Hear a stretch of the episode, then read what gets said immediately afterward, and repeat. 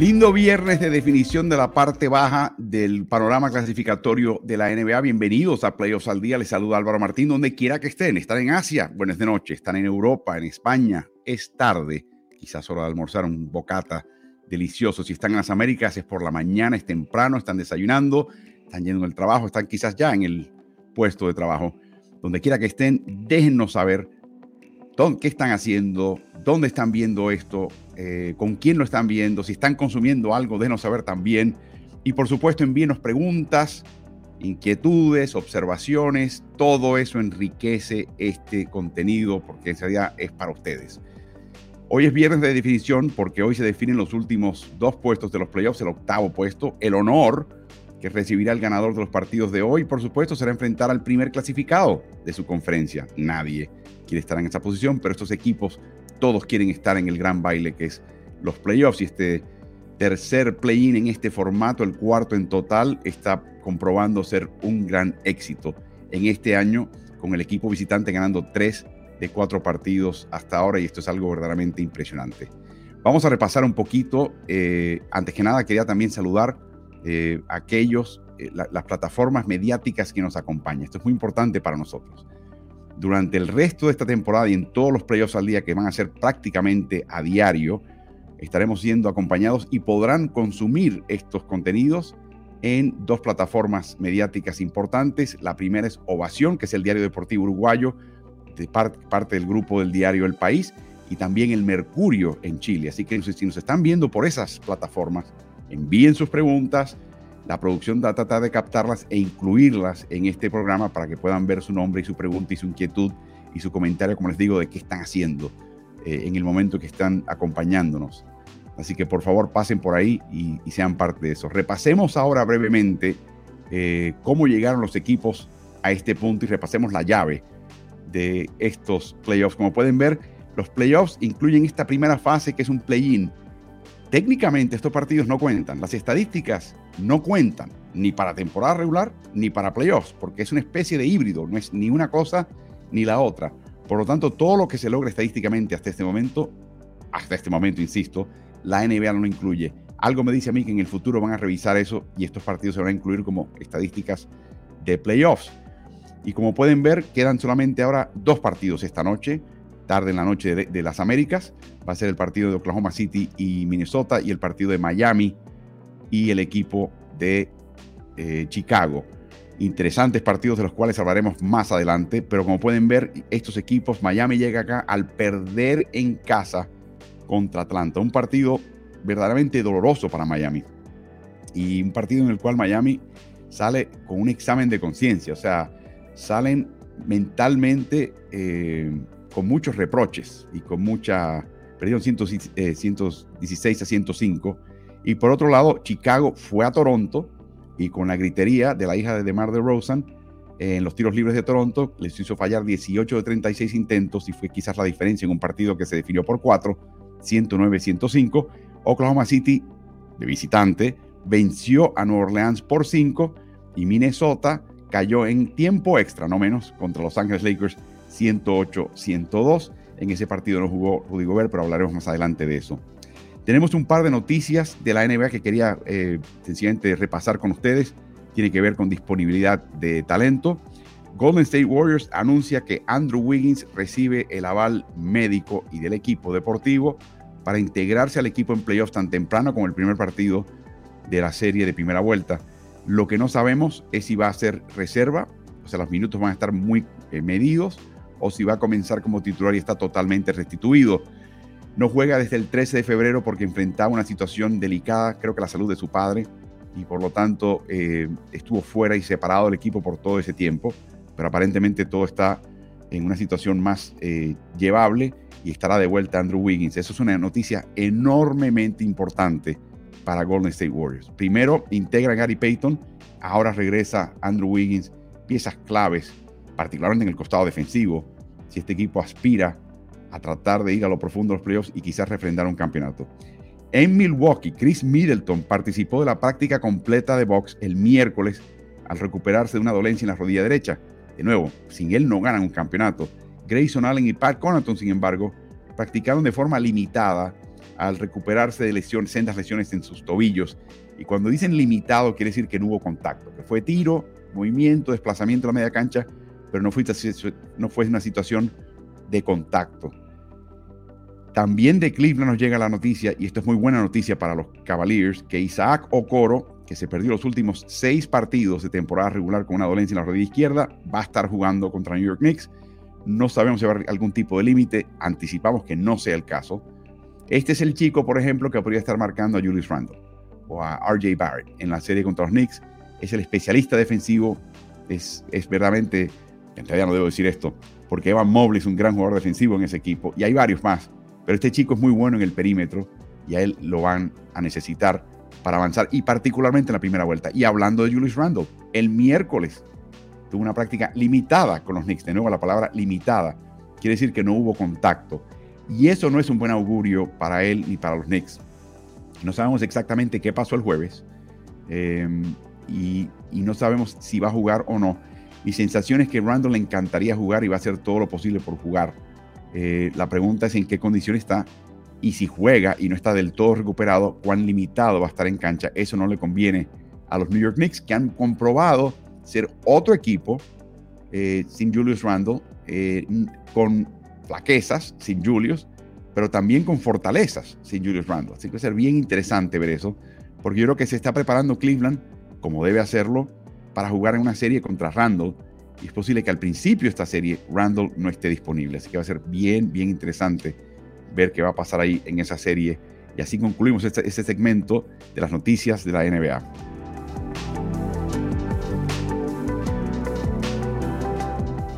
Un pequeño punto aparte, quería antes que nada eh, felicitar a todos aquellos que han estado trabajando muy, muy fuerte en la producción de contenidos de Ritmo NBA eh, ayer la cuenta de Twitter, Ritmo NBA, alcanzó los 50 mil seguidores. Es un gran hito.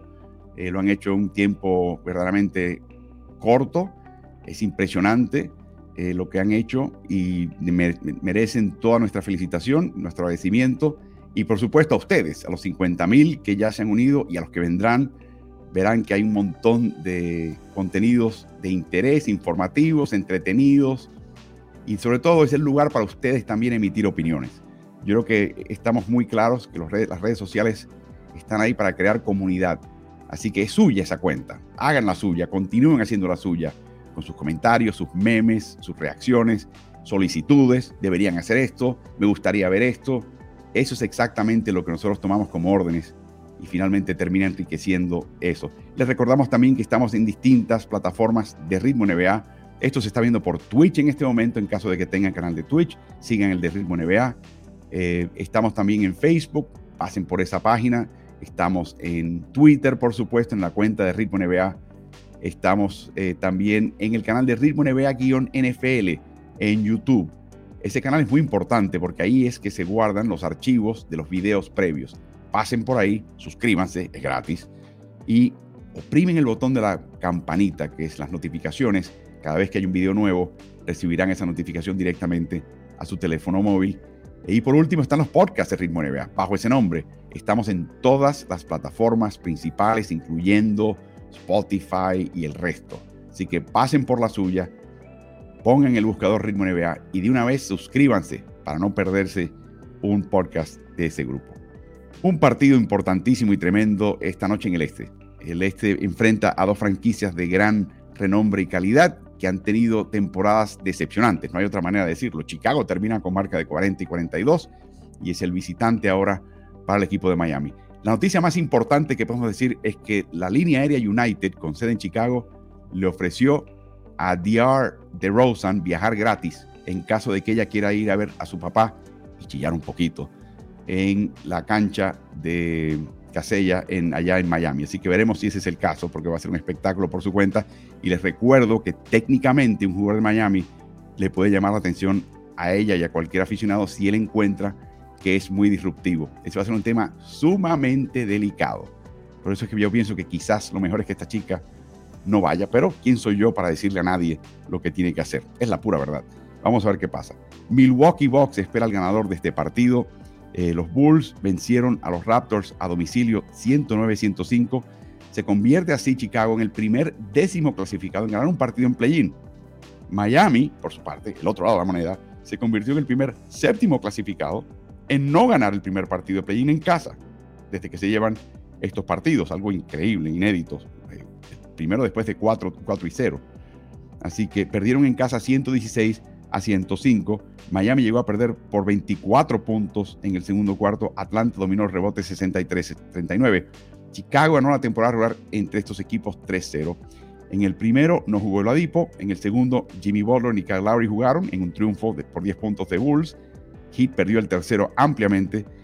Eh, Chicago, curiosamente, había jugado la noche anterior eh, en una doble prórroga, pero en este partido tampoco jugó Kyle Lowry. Se pueden dar cuenta que Kyle Lowry es un jugador enormemente importante.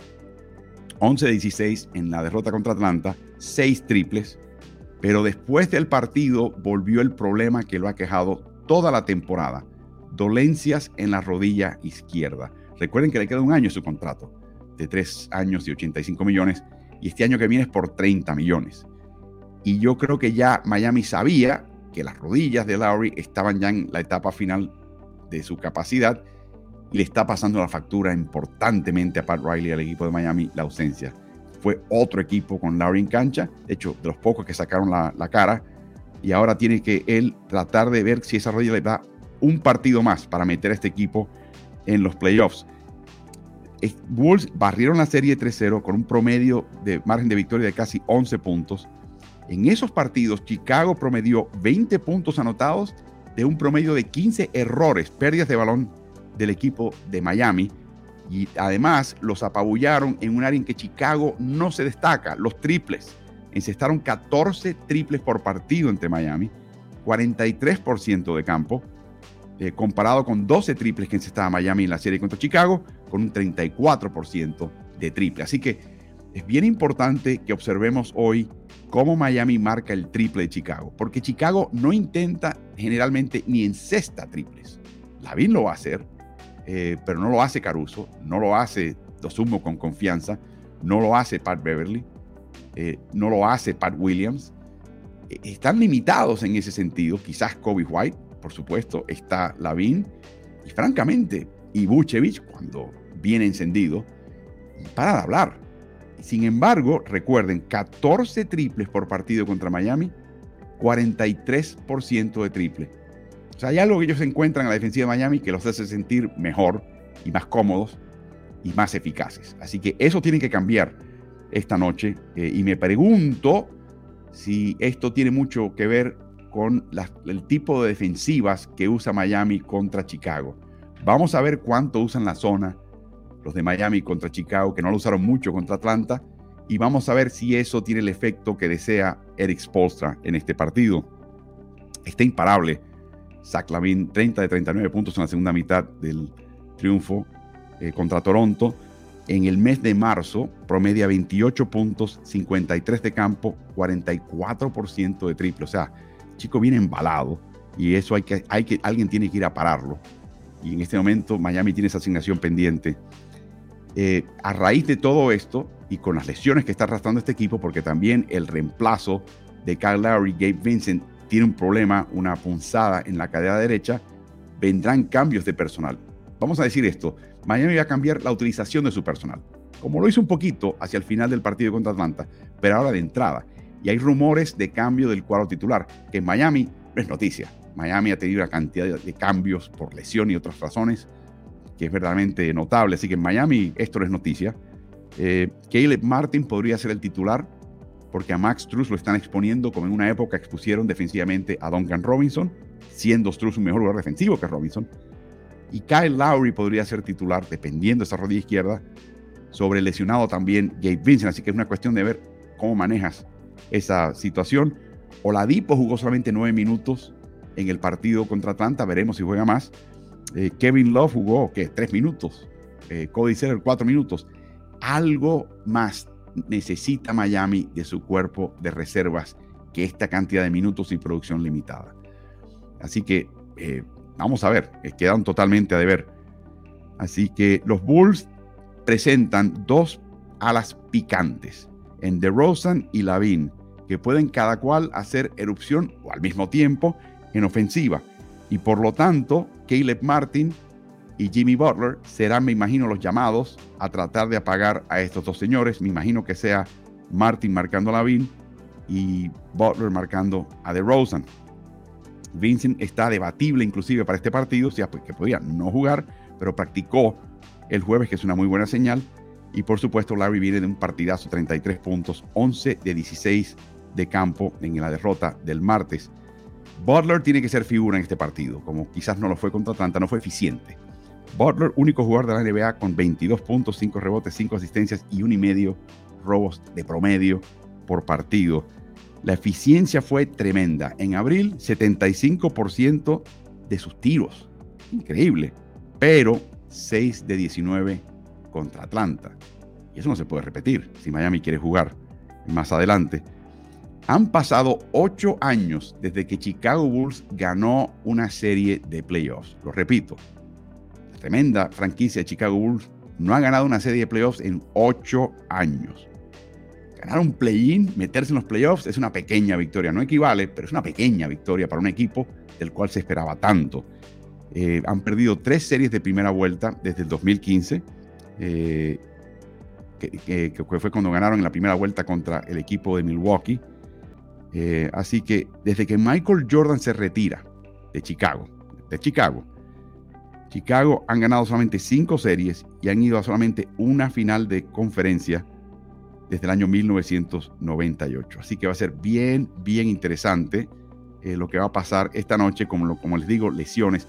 Chicago es un equipo que pase lo que pase y no importa la erupción que tuvo el equipo de el equipo de Chicago ofensivamente en su partido, la clave en Toronto, la clave de Chicago es, será y fue recientemente su defensiva.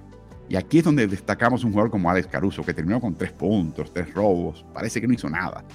Pero Alex Caruso fue el artífice de la posibilidad de poder remontar esos 19 puntos de desventaja contra Toronto y permitirle a los demás anotar puntos eh, de forma relativamente fácil. Y yo creo que él tiene que tener otro partidazo. Y me pregunto a quién va a marcar, si le va a tocar marcar a Jimmy Butler por momentos en este partido, porque Butler no tiene Chicago no tiene un jugador idóneo para marcar a Butler. Caruso es un poquito liviano. Williams es un poquito pesado. No tienen esa persona que tenga esa característica y contextura física y capacidad atlética idéntica o similar directamente a la de Butler. Así que va a ser bien interesante. Y por eso es que hoy Butler debe tener un partido, en parte por lo que tuvo la vez pasada y en parte por el duelo que, que enfrenta, un partido muy bueno, muy sólido eh, pero Chicago lo va a estar cazando. Ese es el problema que tiene. Cuando revisamos las estadísticas entre ambos equipos, eh, repasando, vemos un equipo de Chicago que como menciono tiene la quinta mejor defensiva en toda la liga, puntos permitidos, 111 puntos permitidos por 100 posesiones. Miami sorprendió con una caída defensiva enorme. Miami es un equipo que concede estatura y lo que ha hecho últimamente es utilizar zonas. El problema de utilizar zonas aunque no lo utilizaron mucho contra Atlanta, es que estás casi siempre concediendo los rebotes. Atlanta los sacó de la cancha, 63-39 en rebotes. Chicago va a intentar hacer algo similar. No va a ser tan fácil porque Vucevic en el costado ofensivo al menos va a estar típicamente lejos del aro. Y en la media cancha Chicago es mucho más eficiente que Miami, pero el vigésimo tercer puesto de Miami en, ejecutoria solamente en la media cancha es engañoso porque estuvo fuera Lowry por casi 60 partidos. Así que yo creo que es importante entender que con Lowry en cancha, Miami es un mucho mejor equipo eh, de media cancha. No creo que esté a la altura de Chicago, pero sí va a ser un equipo muy mejorado y en ese sentido es interesante. Miami muy lento y no me extrañaría que de la misma manera que Atlanta sorprendió a Miami con el juego de contragolpe, Miami pueda aprender una de dos lecciones o, lo intentamos contra Atlanta y les dimos, eh, encendimos la llama de Atlanta, así que no vamos a hacerlo. O Chicago no lo espera, Chicago es un equipo más pesado, vamos a intentar correr contra Chicago porque ellos no esperan que Miami Heat lo haga. Va a ser bien interesante. Dos equipos que viven de cortar balones todo el tiempo. El equipo de Miami, el tercer mayor, la tercera mayor cantidad de pérdidas provocadas, 16 por partido. Chicago sexto en la tabla con 15. Curiosamente, ahí está Minnesota, que también está jugando en el día de hoy, y el Oklahoma City Thunder. Eh, Thunder el segundo, Minnesota el quinto. Así que muy interesante esa estadística y van a vivir de eso también. Controlar el balón imprescindible. Así que veremos qué pasa y qué hace Kyle Lowry en sentido. Y en cuanto a puntos permitidos en la llave, esto es interesantísimo. Y por eso el triple, uno pensaría que si se establece este patrón, el triple sería importante. Porque tanto Chicago como Miami no permiten puntos en la llave.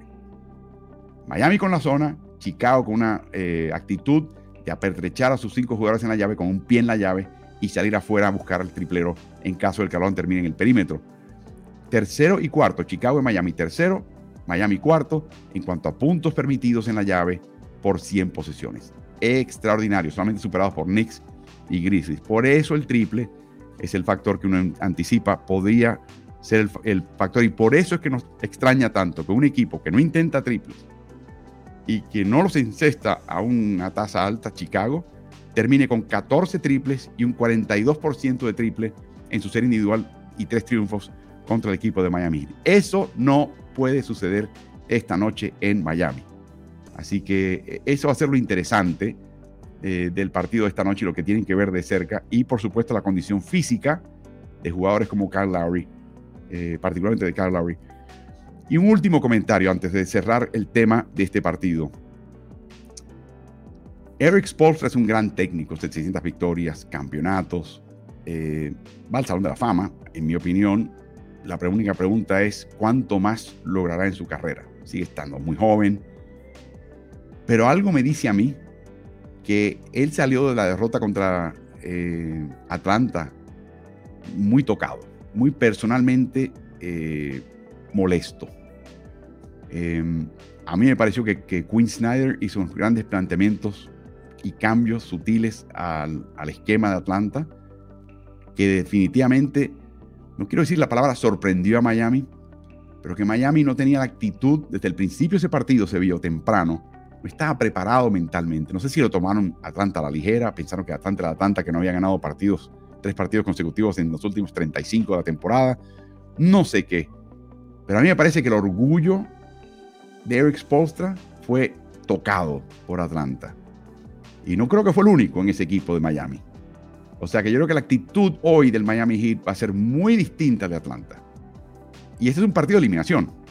Así que por esa razón y otra, pienso que Miami va a estar, no sé si podrá ejecutar, no sé si podrá ganar, no sé si podrá parar los triples de, Chicago, pero por lo menos a nivel de actitud va a, estar, va a ser un Miami muy distinto al que vimos contra Atlanta. Porque creo que les tocó la fibra, les tocó el orgullo, la dignidad, particularmente Eric Spolstra.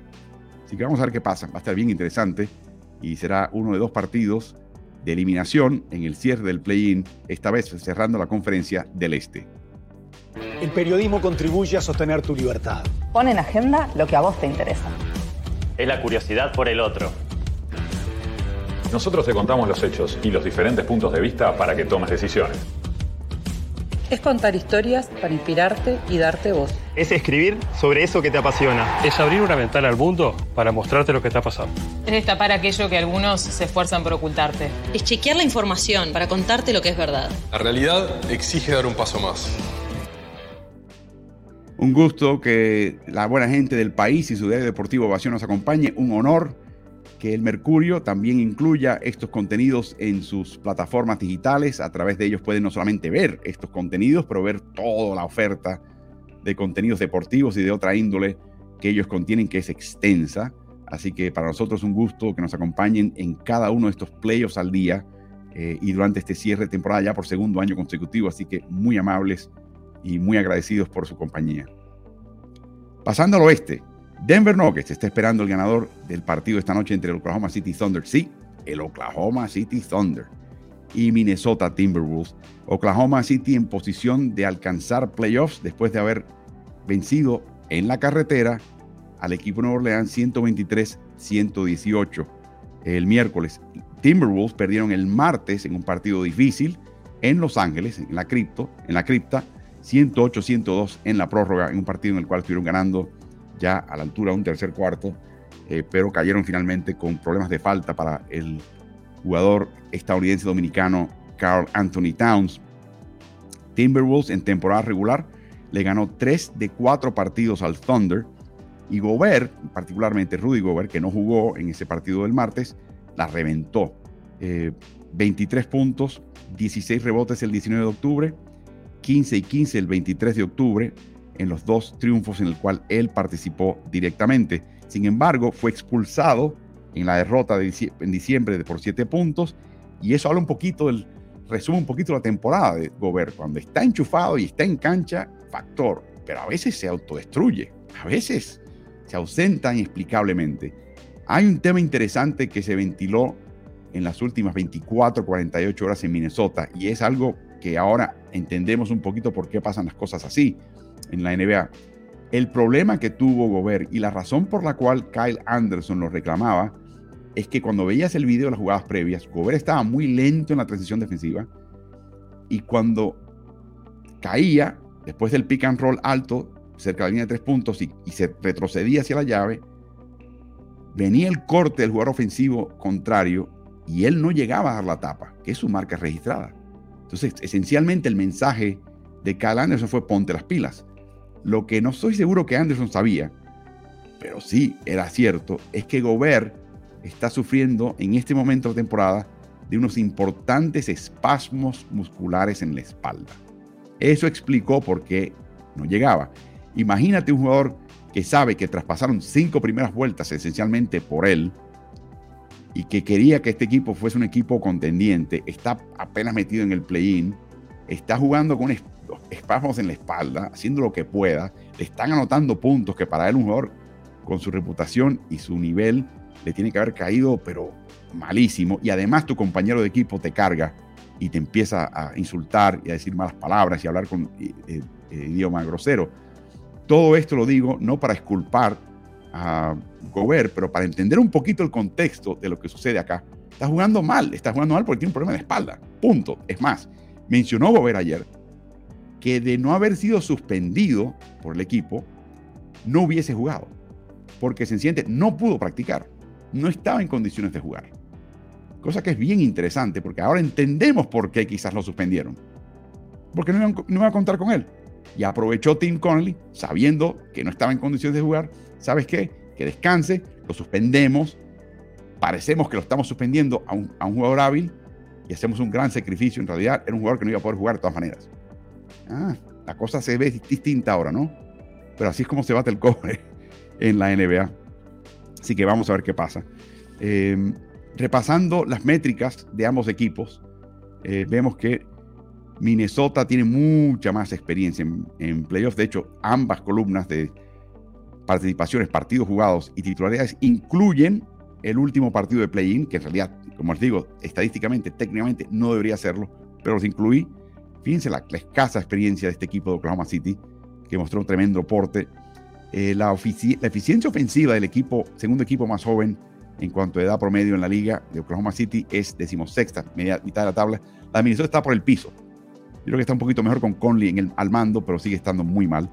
Hay una diferencia importante en la ejecutoria y en el clutch, pero eso va a cambiar ahora con las ausencias, que hablaremos a continuación. Y en la media cancha están más o menos parejos. Pero aquí está la, la interesante estadística. Ambos equipos son equipos de alto ritmo.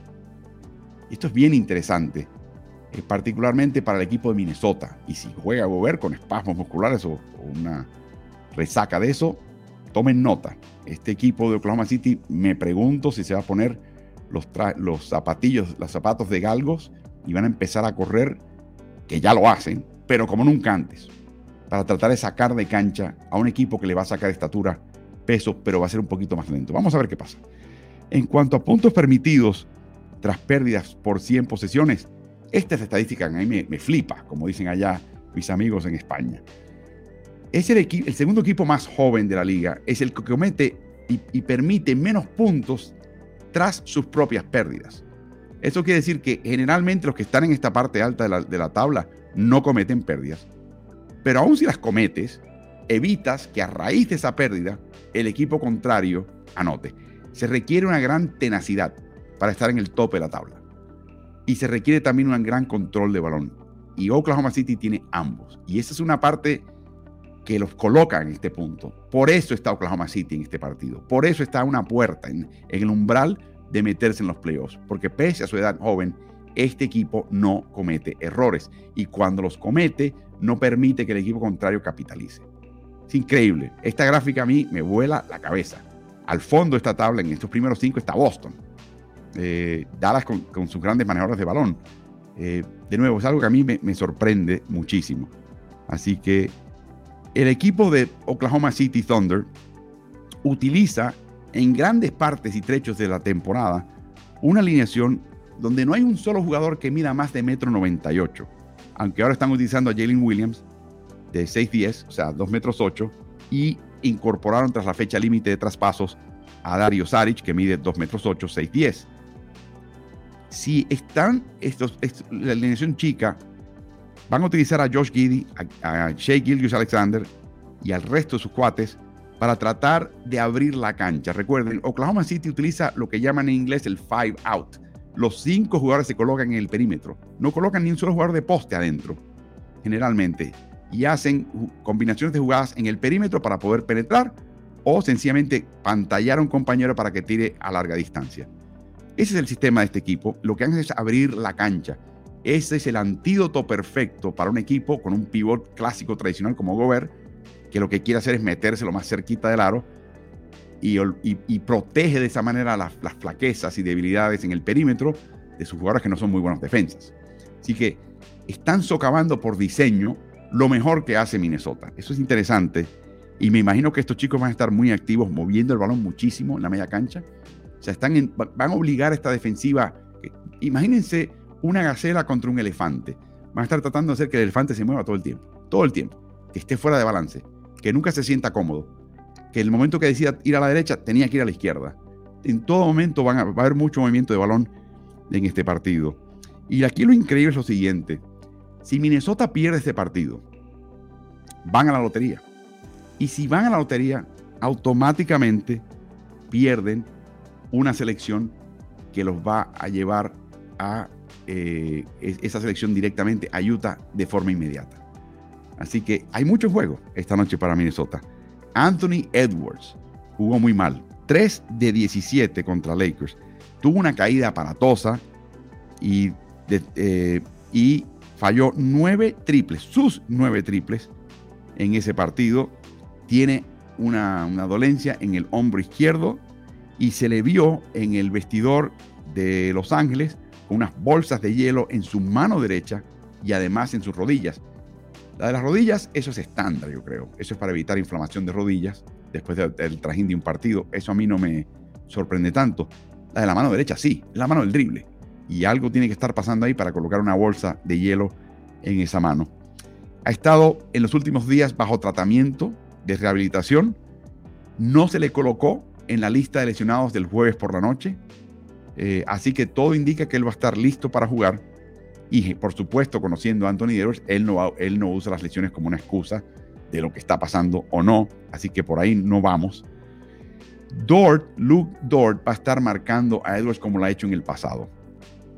En la temporada regular, según los datos de la liga, lo marcó directamente, uno a uno, de forma verificada, en 20, por 25 minutos. En estos 25 minutos, Edwards anotó 26 puntos. Un punto por minuto es bueno, es bueno, es productivísimo, pero le requirió 24 tiros a Edwards contra Dort, la marca de Dort, anotar 26 puntos. Eso no es bueno. Eso, ahí sale ganando el equipo de Oklahoma City. Edwards, de nuevo contra la marca de Dort, tuvo 13 asistencias y 5 pérdidas, que es una excelente relación para el tipo de marca sofocante que presenta Dort. Así que perdiendo por dos puntos contra los New Orleans Pelicans con minuto 44 por jugar. ¿Qué hizo Shea Gilgius Alexander? Le robó el balón a Brandon Ingram y la colocó una bandeja para empatar el marcador a 112. Luego, con Herb Jones marcándole, pero como si fuera manta encima de él, anotó un tiro de media distancia increíble con 28 segundos que le dio ventaja de un punto 115-114 al Thunder. Y luego con 2,8 segundos en cesta, dos tiros libres para sellar la victoria. 32 puntos, 25 de los cuales anotó Gilgius Alexander en la segunda mitad. ¿Quién lo va a marcar? Bueno, podría ser Kyle Anderson. eh, Anthony, porque tiene mucha maña y tiene, es muy largo, es muy lungo. Y recuerden, Gilgius Alexander es el tipo más veloz del mundo, así que eh, Slowmo, el, hombre, eh, el hombre en cámara lenta encarnado, que es Kyle Anderson, podría más o menos marcarle. La otra opción es utilizar a Anthony Edwards, porque es un tipo mucho más fuerte y muy atlético. También hay una tercera opción que es Torian Prince, eh, que podría utilizar Chris Finch, el técnico de Minnesota, para marcar a la máxima figura del equipo contrario. Alexander, en los tres partidos que jugó contra Timberwolves, promedió 33 puntos, 52% de campo. O sea, una máquina imparable ofensiva. Y ese va a ser el foco de Minnesota. ¿Cómo vamos a frenar a este chico? Hay un jugador, sin embargo, que podría estar marcándolo por momentos y no lo van a creer. No me lo van a creer.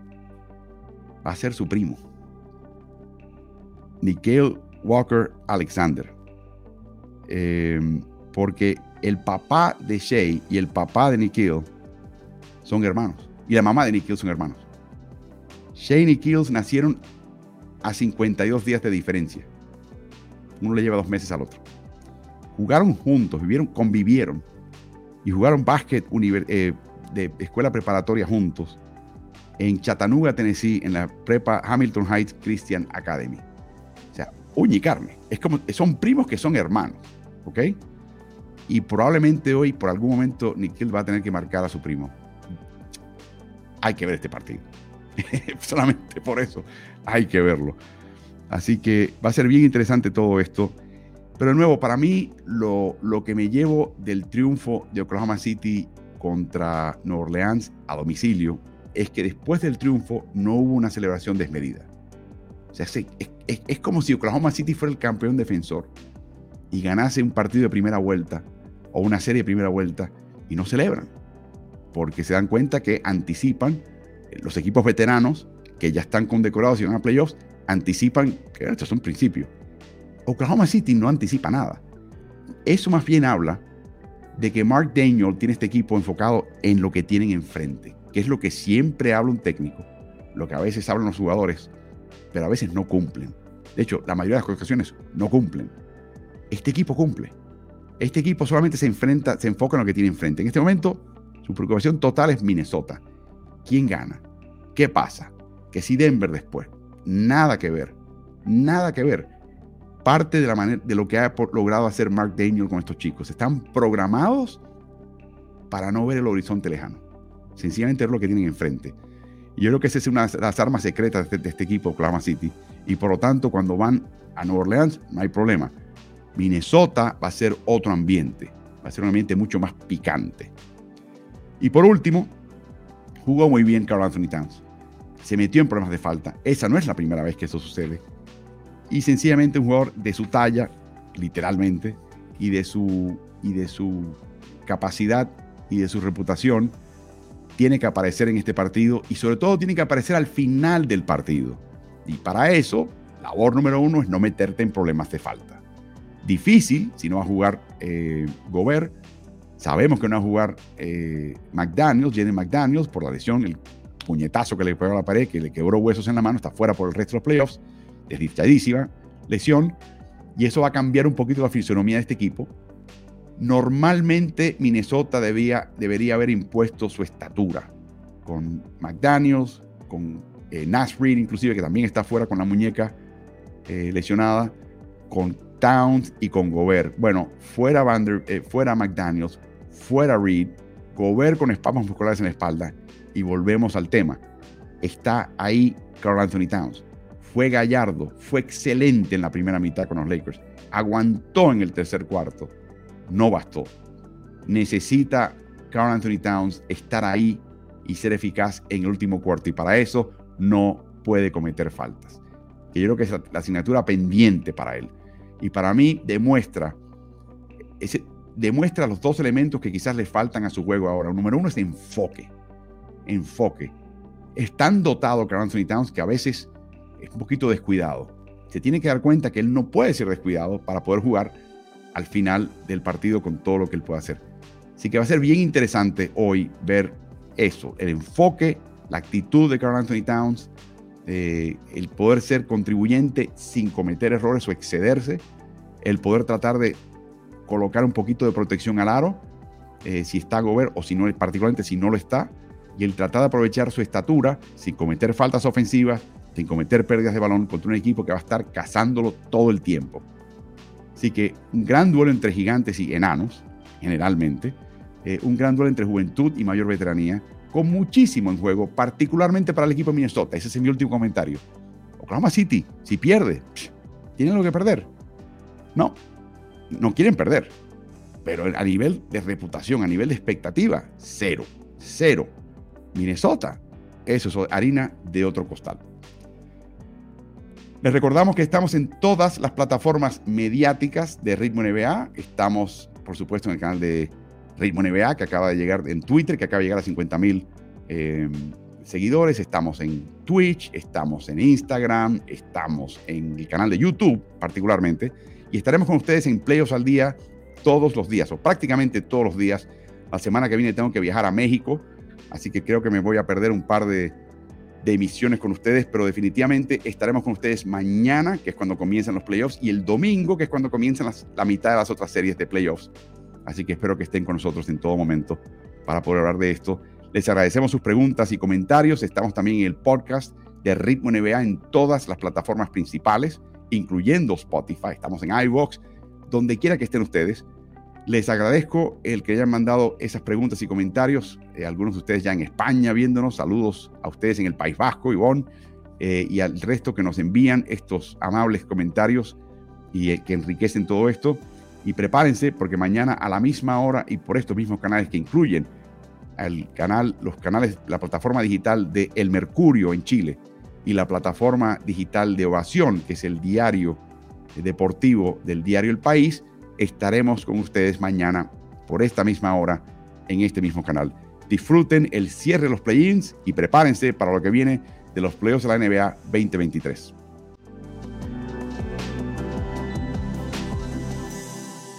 Y tú, estás en ritmo.